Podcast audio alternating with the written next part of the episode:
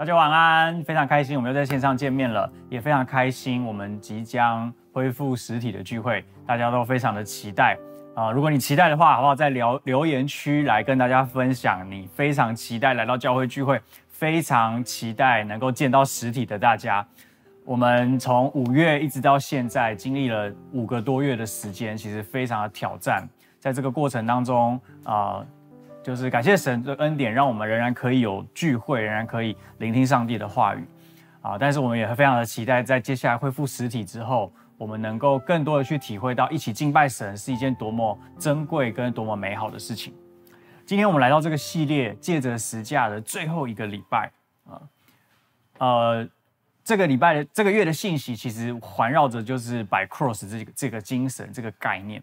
那事实上，当我们在思考十字架的意义的时候，有非常多东西可以去可以去想象，可以去呃延伸。但今天我想邀请大家想象一个画面，好像回到耶稣那个时代，跟随耶稣的那些门徒们，我们跟着耶稣一路一路的走了这么多年，然后我们走上了十字架的道路，我们好像背起自己的十字架，然后我们跟随耶稣的步伐，来到了最后一站，耶稣即将要回到他天上的位置。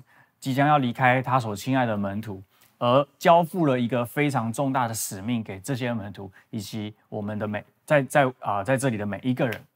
当我们想到这个画面的时候，可能有些人会觉得很兴奋，就哇，耶稣给我一个超级大的任务，我一定要去努力的完成它。但我相信我们当中可能有一些人，你会觉得很沉重，会觉得哈，耶稣丢着工作就跑了，那那我们怎么办呢？好，所以。我有，我想这个每一个人想到任务的时候，我们都会有不同的想法。那今天这个主题呢，叫做神给的真正任务啊。我觉得这个主题定得非常好，也非常有趣。就是我们想到任务的时候，不知道大家会想到什么，好不好？在聊天室分享一下，你想到任务，你会想到什么？有些人可能会想到工作，OK？有些人会想到责任，有些人会想到要有目标，要有计划。有些人可能会想到要绩效考核，要评估任务的结果，啊，等等的。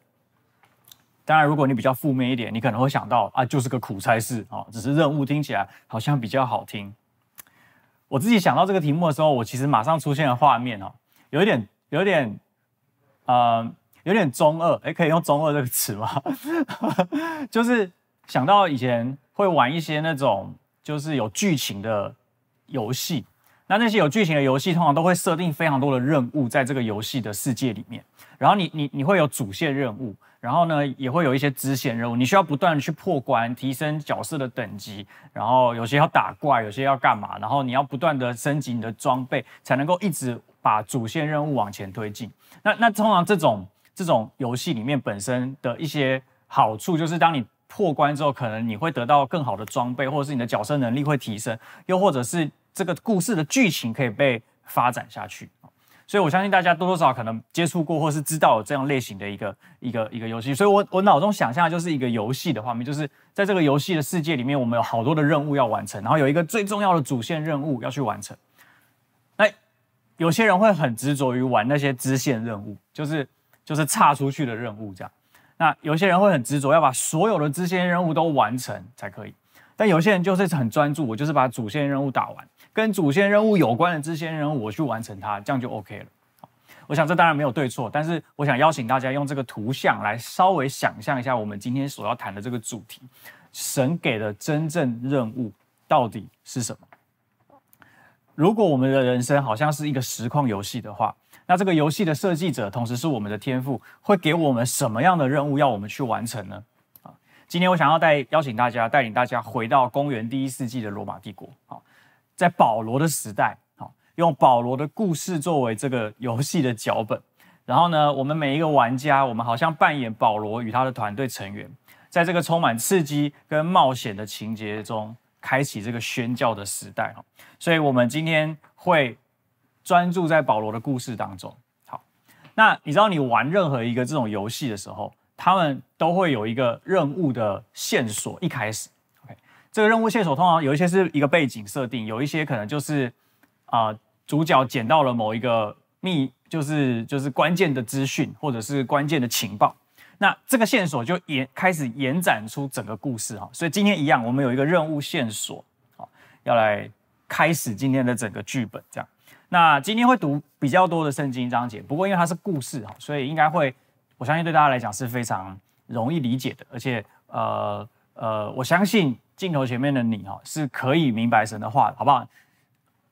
对自己说我是可以明白神的话的，这件事情很重要。有时候我们会觉得圣经好像很艰涩、很难懂，所以我们会有很多的这种心理障碍，会觉得哇压力很大，然后翻开圣经就会睡着。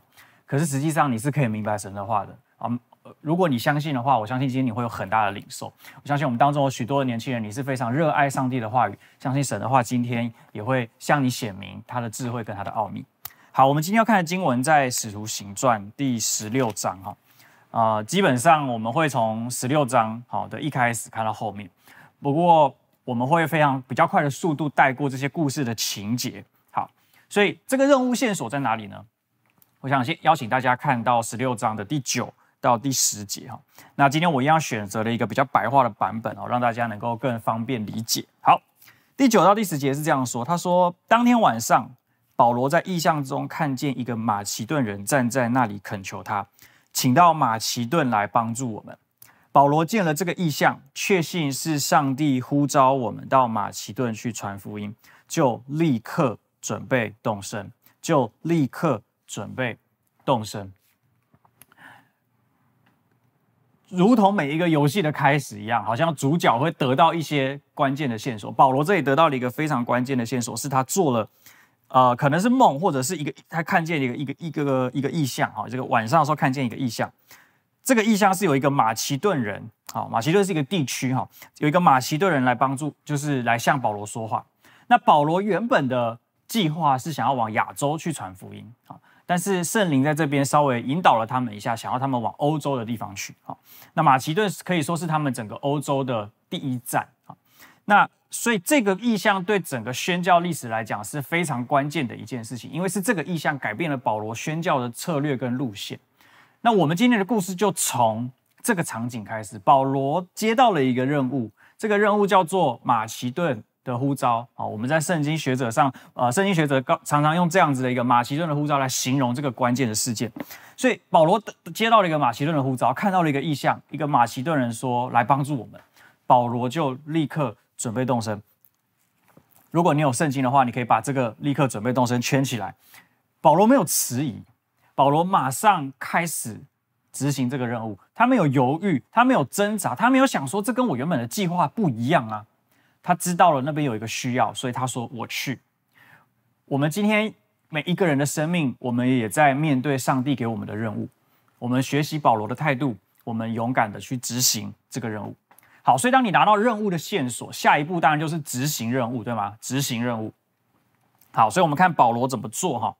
从十六章的第十一节开始，他说：“我们从特罗亚起航，直接驶往萨摩特拉，第二天抵达尼亚波里，再从那里来到菲利比。菲利比是马其顿的主要城市，是罗马帝国的殖民地。我们在那里住了几天。”安息日那天，我们到城外的河边，知道那里有一个祷告的地方，就坐下来，向已经聚集的妇女讲道。向已经聚集的妇女讲道。好，你看到保罗这边做了什么事情？他跟他的团队制定了一个非常清楚的策略。他们一路从呃特罗亚来到马其顿地区，因为马其顿很大，所以他们经过辗转，经过了好几个城市，最后他们停留的地方叫做菲利比。那菲利比。圣经告诉我们，它是马其顿这一个呃省会的主要城市，也是罗马帝国的殖民地。所以我们可以看到保罗这边，他对当代的政治、对当代的经济以及文化都有一定程度的理解。他是借着这些的知识跟背景来选出他的第一站、第一个城市。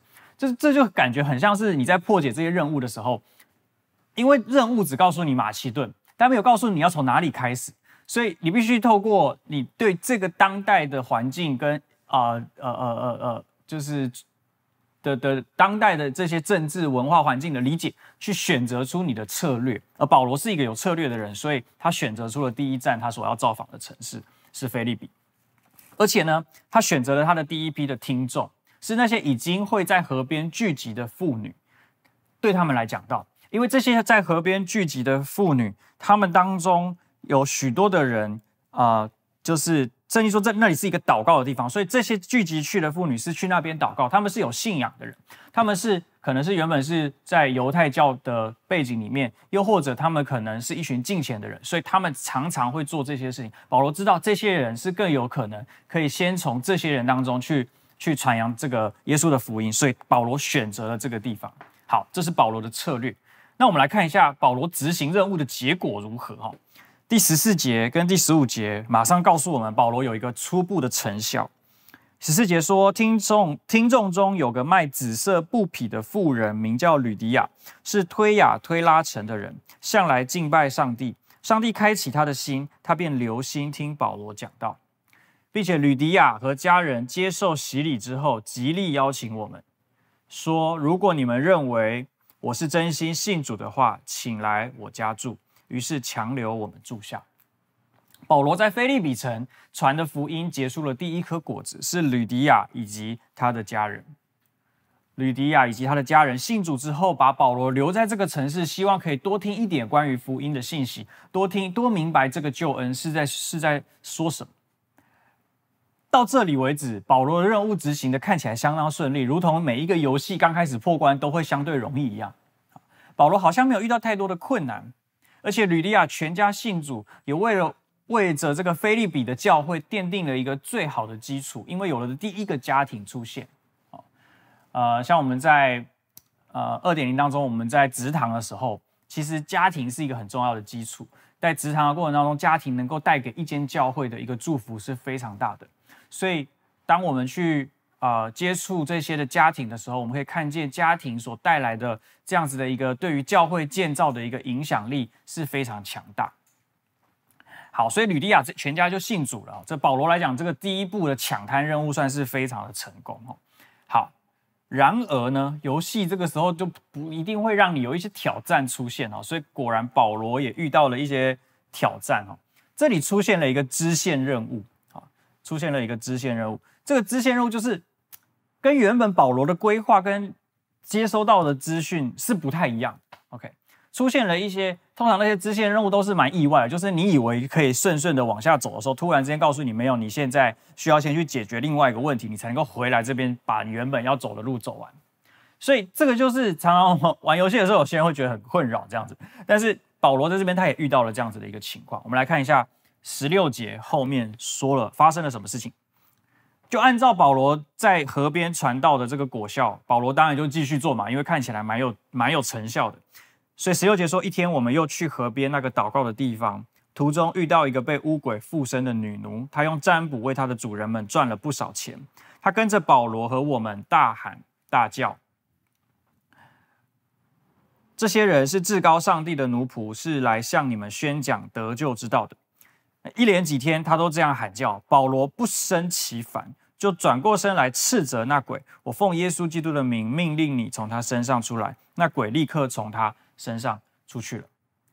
我想要，我想要邀请大家特别注意到的是，注意你注意看保罗的态度。保罗是不生其烦，不生其扰，就是保罗不耐烦。好，保罗不耐烦。嗯，他听到这个人一直吵，一直吵，好，有点虽然他讲的好像是是是对的，可是因为一直干扰着保罗的服事，所以保罗。不生其扰，所以保罗就转身命令那个附在他身上的乌鬼离开，所以这个这个女女奴呢就被释放了，她她得着全然的释放，她不再被这个鬼辖制。好，保罗其实没有一个非常完美的动机要去拯救这个这个姐妹，保罗没有一个非常纯正跟神圣的动机是要去传福音给她，保罗其实是不耐烦，可是即便如此。上帝仍然施行拯救，在这个女孩的身上拯救了她，使她的生命得着完全的自由。很多时候，我们生命中那些不在我们计划中的任务，其实是为了显明神对这个世界许多有需要的人的良善跟慈爱。所以，我要我要鼓励大家的是，我们可以学习保罗的态度。保罗的态度不见得是完美的。就如同我们也会有很多我们的软弱，但至少保罗选择回应那个需要，以至于这个女孩、这个姐妹的生命得到释放。好，可是事情并没有到这边就结束，这个故事的结果是更加出乎保罗的意料的。好，从二十三节开始发生了什么事情呢？我们来看，因为刚刚这个女奴被释放之后，她的主人们就不该不开心了，因为她没有办法再帮他们做事情赚钱，所以二十三节最后的结果是二十三，他们被毒打一顿，就是保罗啊、被毒打一顿，又被关进监狱。官长命狱卒严密看守，狱卒接到命令后，把他们关进内牢，双脚上了枷锁。哇！我不知道，如果是你会怎么想这件事情？好端端的腓立比的宣教、建立教会的旅程，怎么突然遇到一个这么大的问题、这么大的危机？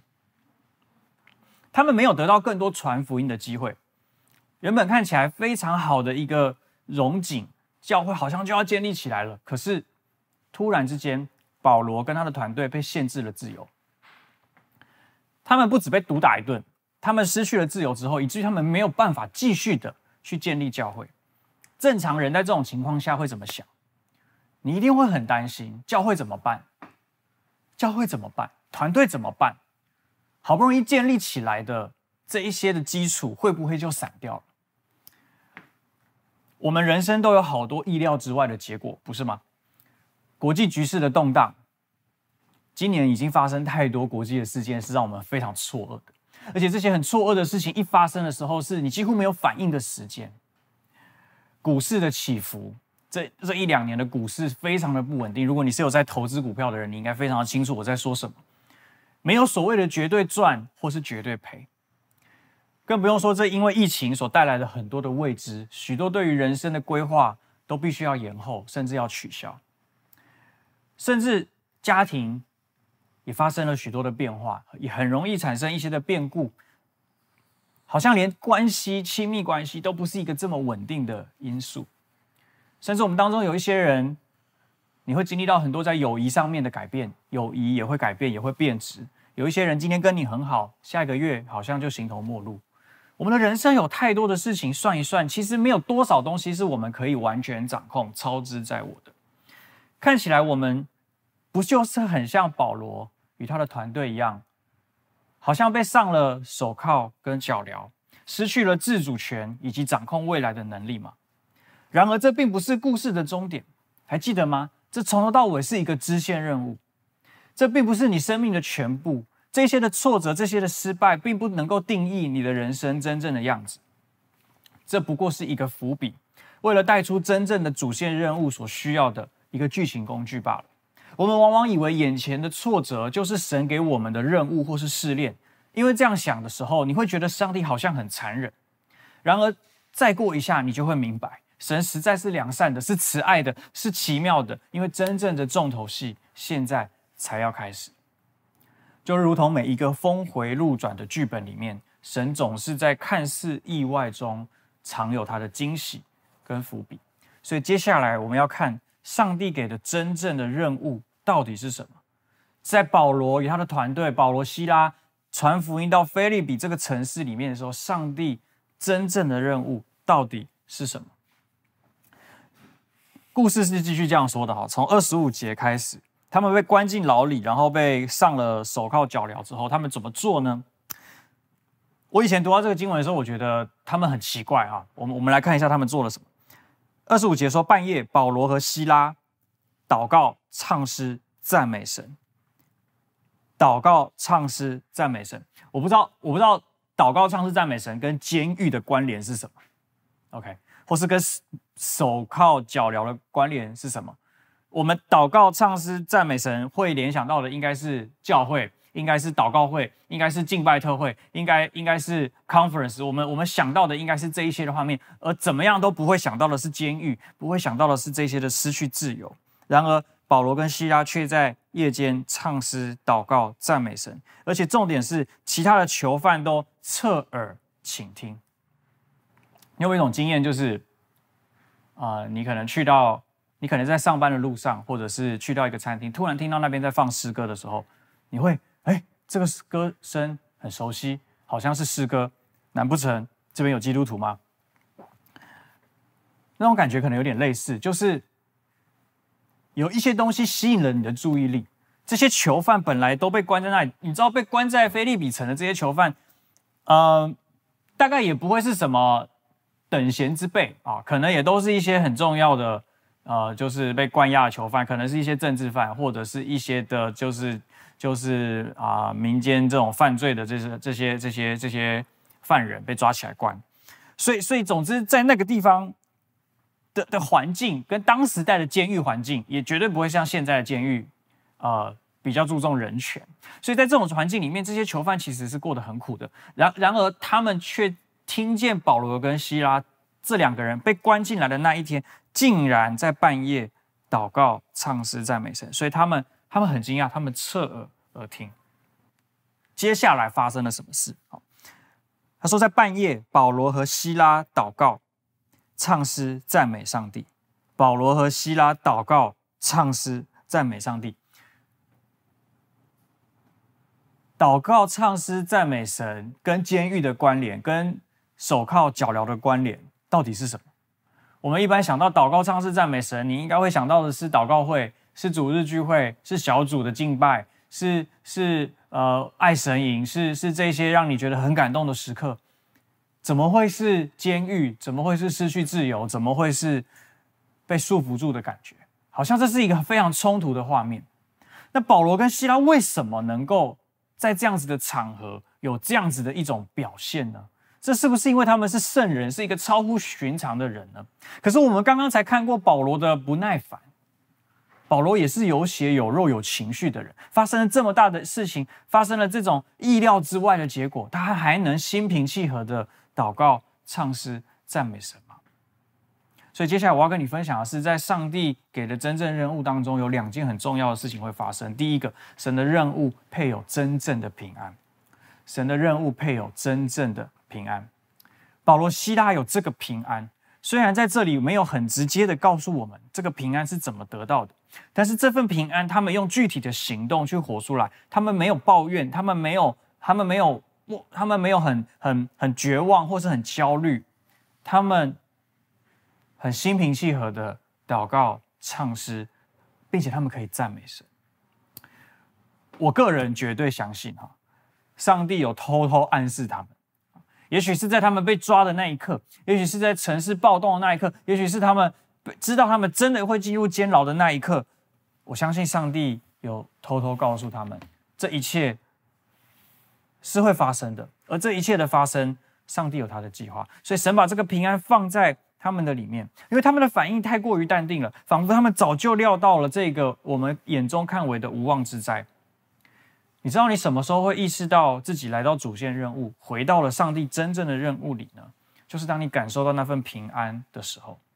我们很多时候很习惯用自己的方式去解决很多的问题，但是在这些的问题的解决的当中，我们，我我们我们不一定会感受到平安。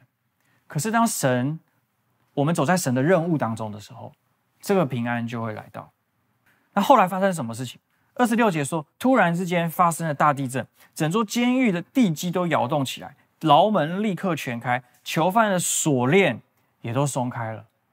哇，发生了一个超级大的神迹，发生了一个超级大的神迹，而且在这个神迹的当中，其他的囚犯呢，在保罗西亚祷告赞美的时候，其他的囚犯是侧耳而听的。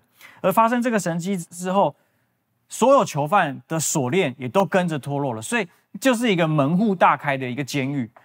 哇，那一般我们想象那种那种你知道那种监狱暴动的影片啊，我们常常会想象那个囚犯是非常非常失控的。所以管理这个监狱的狱卒也是，二十七节说，狱卒惊醒后看见牢门尽开，以为囚犯已经逃走了，就想拔刀自尽，拔刀自杀。保罗见状，大声喝止说：“不要伤害自己，我们都在这里，我们都在这里。”好，你有注意到吗？囚犯没有逃走，可是囚犯为什么没有逃走？这跟我们所熟悉的这些监狱暴动的画面都很不一样。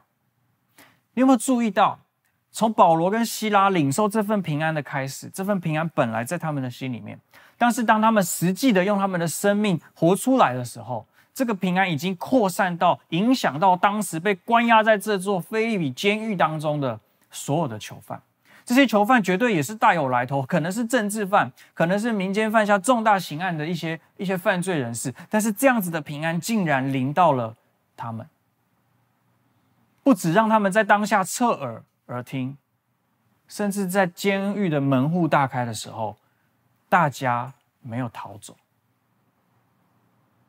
这份平安不止改变了保罗跟希拉的态度，也改变了其他的囚犯。囚犯们对这份平安的渴望，甚至超过他们对自由的渴望。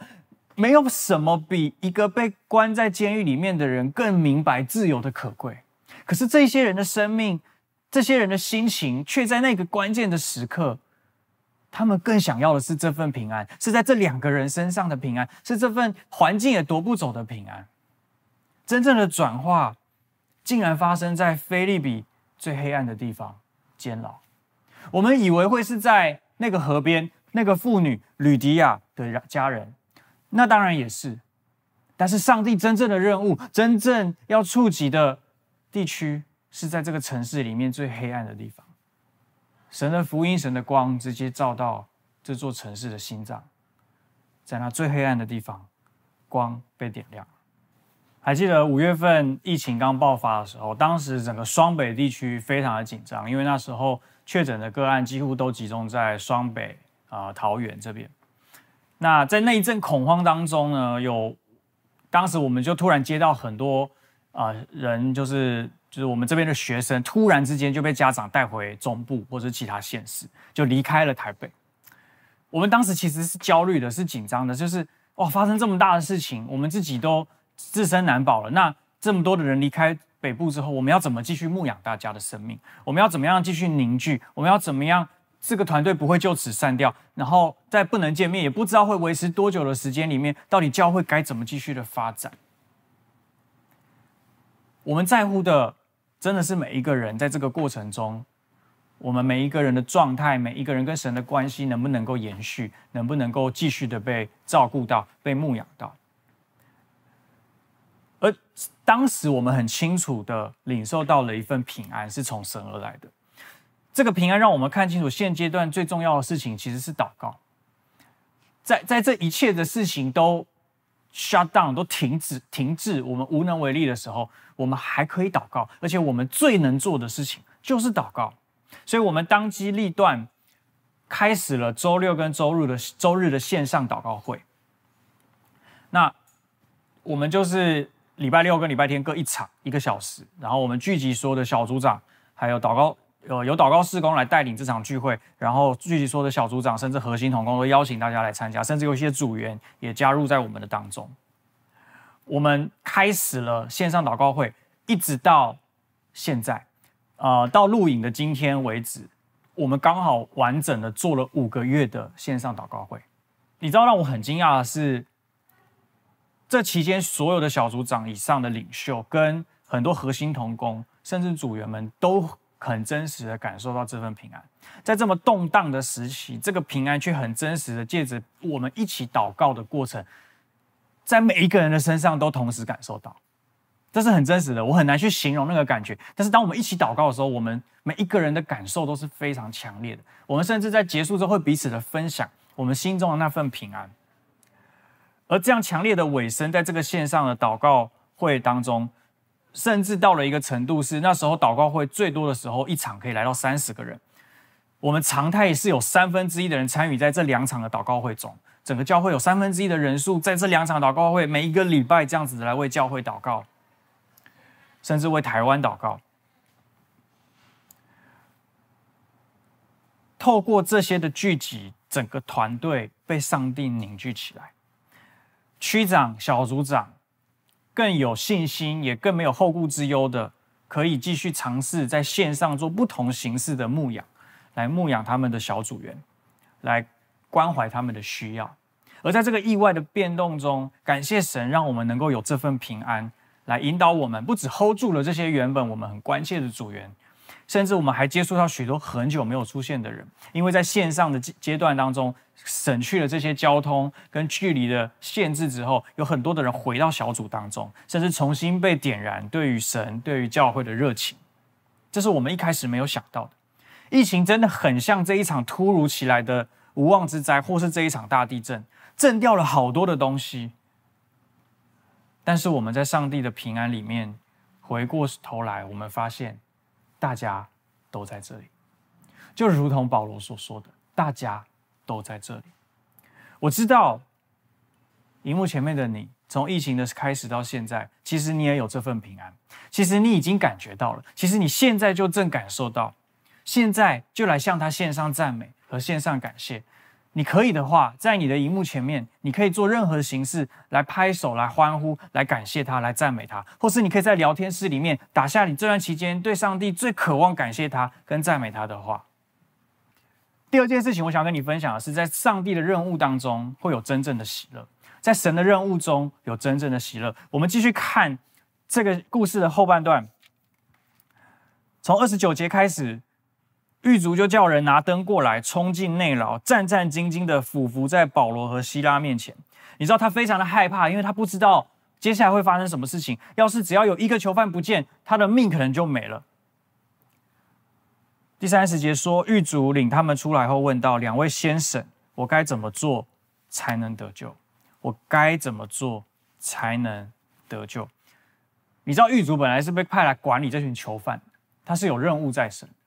但是借着这一场变动，他突然意识到，他成为这个任务的一部分，他成为这个任务的一份子。他知道他需要有所改变，他知道他需要被帮助。保罗跟希拉对他说：“要信主耶稣，你和你一家就必定得救。”于是保罗和希拉向狱卒和他全家传讲福音，传讲主的道。当晚。狱卒把二人带去，为他们清洗伤口。他一家老小都接受了洗礼。他请二人到家里吃饭。他和全家的人充满喜乐，因为都信了上帝。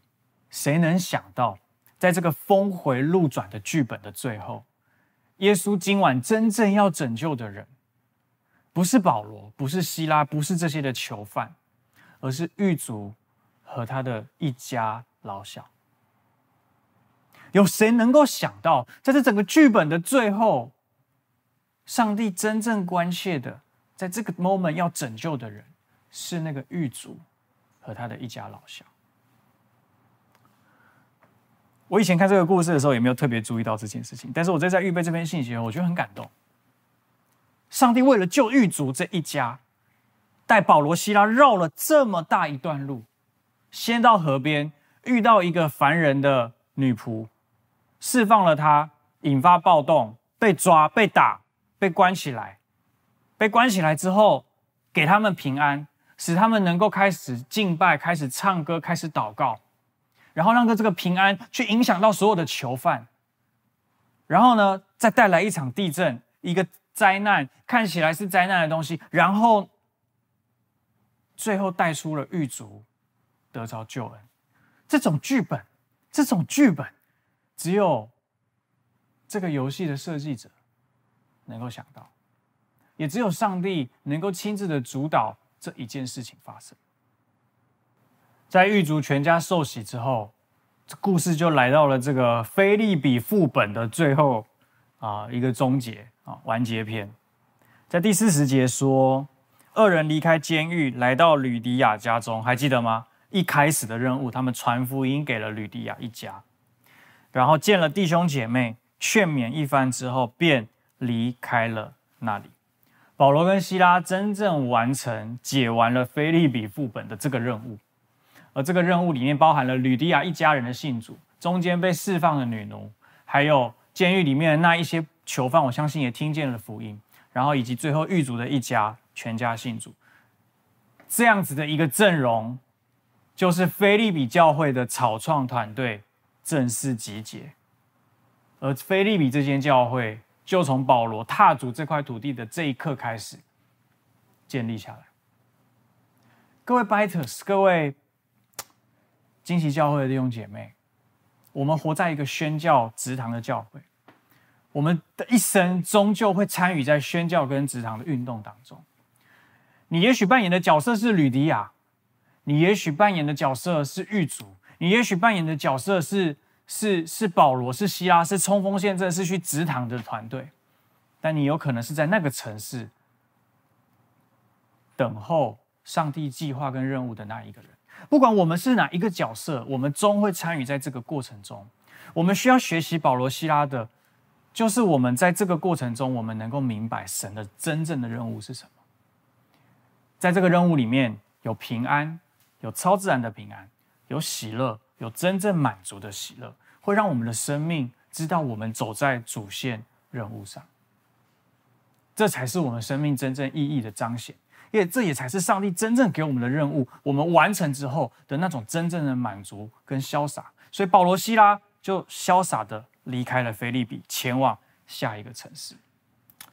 在今天的最后，我们会进行一个任务的回顾。OK，来到了任务回顾这个环节，我们学到了什么？到底从保罗、希腊这个腓利比副本当中，我们学到了什么？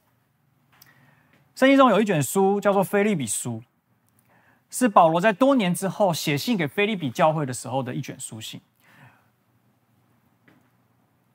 我从当中挑了两处经文，来试着帮助我们每一个人可以去理解，在今天我们的生命当中，我们可以怎么样学习保罗跟希腊的榜样？我们可以怎么样的在我们的生命当中去发现、去去明白上帝在我们生命中的任务到底在哪里？腓立比书一章十二到十四节，我来念给大家听。弟兄们，我愿意你们知道，我所遭遇的事，更是叫福音兴旺，以致我受的捆锁，在御营全军和其余的人中，已经显明是为基督的缘故，并且那在主里的弟兄，多半因我受的捆锁，就笃信不疑，越发放胆传神的道，无所惧怕。我邀请你把这个遭遇的事圈起来，所遭遇的事。保罗说：“是我所遭遇的事，更是叫福音兴旺。”我们刚刚看完保罗、西拉在腓利比的遭遇，我们看见他所遭遇的事，果然叫福音兴旺，而且是在我们完全没有料想到的一个情节跟发展当中，让福音被传扬出去。保罗深知道这些事情的奥秘，所以我想跟你分享的是，第一件事情，生活中的各种际遇都可以高举耶稣。生活中的各种际遇都可以高举耶稣，不是那些很顺利的事情才可以，不是你考第一名升迁拿奖金才可以彰显耶稣。你考试失利，你在公司的工作被调整，你遇到工作不顺利被老板主管责备，你跟同事之间处得不愉快，跟家人之间产生冲突跟争执，这些事情都可以高举耶稣。遇到了这些天灾人祸。都可以高举耶稣。这一个一个一个玩一个走上帝剧本跟任务的人，不会受到我们所遇到的处境来限制我们可以或不可以高举耶稣，因为我们在一切遭遇的事上都可以叫福音兴旺。甚至保罗当时自己写这封信的时候，当时自己是被关在罗马的监狱里啊，被软禁在监狱里。他说，在御营全军和其余的人中，都已经写明这一切是为基督的缘故，所以连看守保罗的军队跟士兵都明白保罗真是为了福音而这么做。他们不一定当下信耶稣，但是这个种子已经种在他们的心里面，就如同当时监狱当中所有的囚犯一样。我相信腓利比教会的人看见保罗这么说的时候是非常有感觉的，因为没有人比腓利比教会的人更明白监牢对他们的意义，没有人比腓利比教会的弟兄姐妹更明白这间教会的建立是从监狱开始的。最黑暗的地方诞生了最光明的教会。我想要鼓励你，各位弟兄姐妹，你生命中也有一些黑暗嘛，也有一些你不想要面对的过去，或是或是现在嘛。那些地方可能是上帝要使用的地方，那些地方可能是神要建立他教会的地方。要相信神，因为在各样的遭遇的事上都可以高举耶稣。第二段经文在腓利比书的第四章十一到十三节，保罗说：“我并不是因缺乏说这话，我如无论在什么境况都可以知足，这是我已经学会了。我知道怎样处卑贱，也知道怎样处丰富。”或饱足，或饥饿，或有余，或缺乏，随是随在，我都得了秘诀。我靠着那加给我力量的，凡事都能做。我们都对最后一句很熟悉，对吗？我靠着那加给我力量的，凡事都能做。当你要面对一些挑战的时候，你都会这样鼓励自己。可是你知道保罗用这句话真正在阐述的一个状态是什么吗？是保罗说，在任何境况下，我都可以知足。在任何处境下，我都可以感受到满足。所以第二件事情，我想跟你分享的是，生活中的各种处境，我们都可以学习依靠上帝。在各样的际遇，我们可以高举耶稣；在各种处境，我们都可以学习依靠上帝。Maybe 今天可能你的生命状态会在不同的季节里面有一些的转换。有时候你可能觉得很丰盛，有时候觉得你很觉得很缺乏，有时候你觉得很顺利很顺遂，有时候觉得很挫败，有时候很满意自己的表现，有时候很讨厌自己。所以透过保罗跟希拉的故事，让我们学习到这件非常宝贵的功课。我们在各种际遇里面可以高举耶稣，我们在各种处境里面都可以学习依靠神，靠着那加给我们力量的，我们凡事都能做。所以今天我想要鼓励每位弟兄姐妹、每位年轻朋友，我相信在我们的生命当中也有很多任务在执行着。但是你知道吗？我们每个人都可以去完成神给我们真正的任务。每一个人都可以发现那个任务是什么，它就隐藏在每一次我们的生命当中。的那一些转变，那一些看似是好像是意外或是危机的时刻，神的任务往往藏在其中。当然，神的任务也在那些我们规划好的事情上，就如同保罗一开始传福音给吕迪亚一样。这看起来是一个神跟人完美合作的的一个图像，这当然也是上帝的任务。但是神真正的任务是把这些东西拼凑起来，腓利比教会。团队大集结，必须同时包含保罗他们的策略所执行出来的任务，以及这些意外所带出来的狱主一家。你的生命当中，也同时会有这两种任务在进行着。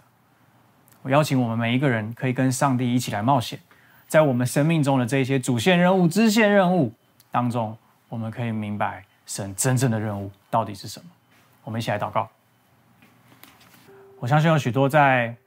镜头前面的朋友，你或许跟我一样，我们都知道生活充满了很多不容易。有时候你真的觉得人生好难，因为因为没有办法每一件事情都按照最理想的状态发生，都会有一些突然插进来的事情打乱了原本的步调。有时候我们会不太满意自己，在这些事情的时候。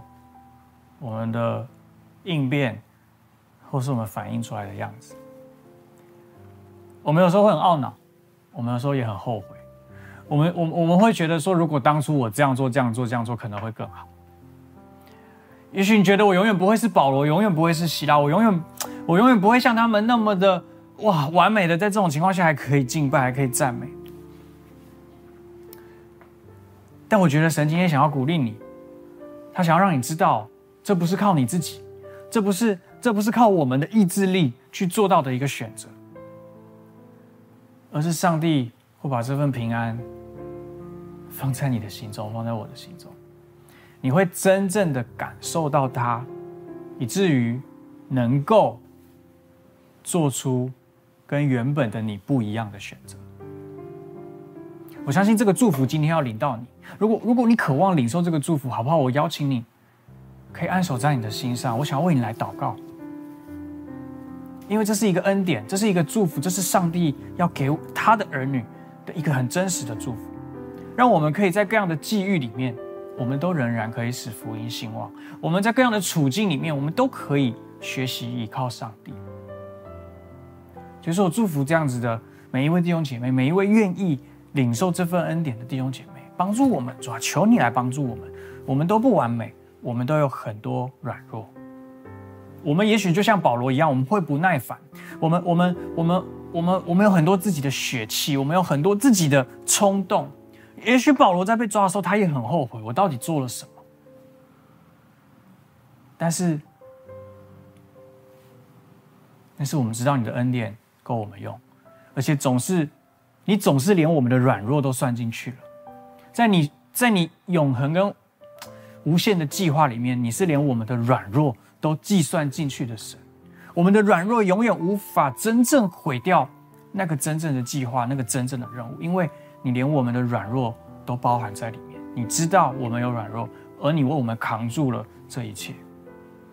耶稣还祝福我们，帮助每一个人。我们可以用这样的眼光来相信，不管处境如何，我们都可以学习依靠你。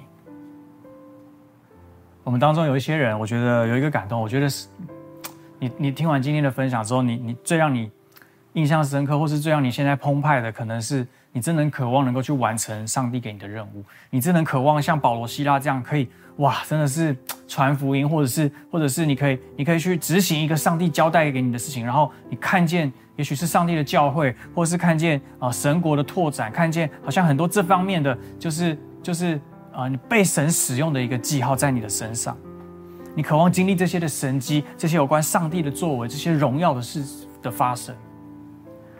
我觉得神正在呼召你，就如同一开始保罗领受到那个线索一样，一个马其顿的呼召。我相信上帝现在在你的生命中有一个呼召，是要你好好的来跟随他，是要你更深的来认识他，是要你更更深的来来向他祷告，来敬拜他，因为因为他渴望跟你一起完成这个任务。你你知道，你知道在任务里面最重要的是什么吗？是你需要不断的跟。跟这个游戏确认这个任务是什么？就是我不知道你有没有这样的经验，你在玩这个游戏的时候，你会忘记你到底原本要解决什么任务，所以你会不断的回去看，不管你是看那个游戏的记录档，或是你看攻略也好，你会去不断的回顾，对，我是要解决这个任务，所以我要去到哪个地方，对吗？所以那个那个不断的确认是很重要的，它代表的是一个关系，是一个连接，是我们与神的连接。我特别觉得神好像鼓励你更深的来与他连接。你会更深的、更清楚的明白这个任务在哪里。神会使用你，神绝对会使用你。我相信神今天正在对你说：“我要使用你的生命，亲爱的孩子，我要，我渴望使用你的生命，能够完成真正的任务。”最后，我想邀请我们当中一些人，如果你听完今天的分享，你也很渴望能够认识在在你生命中这位这么充满惊奇、充满。冒险精神的这位上帝的话，我接下来做一个祷告，邀请耶稣进到你的心中来。如果你也愿意，你可以跟着我一句一句来祷告，说：“亲爱的耶稣，我邀请你进到我的心中来，成为我的救主，成为我生命的主。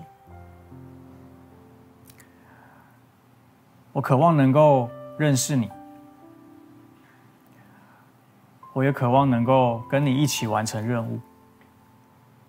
求你使用我的生命，能够去回应这个世代的需要，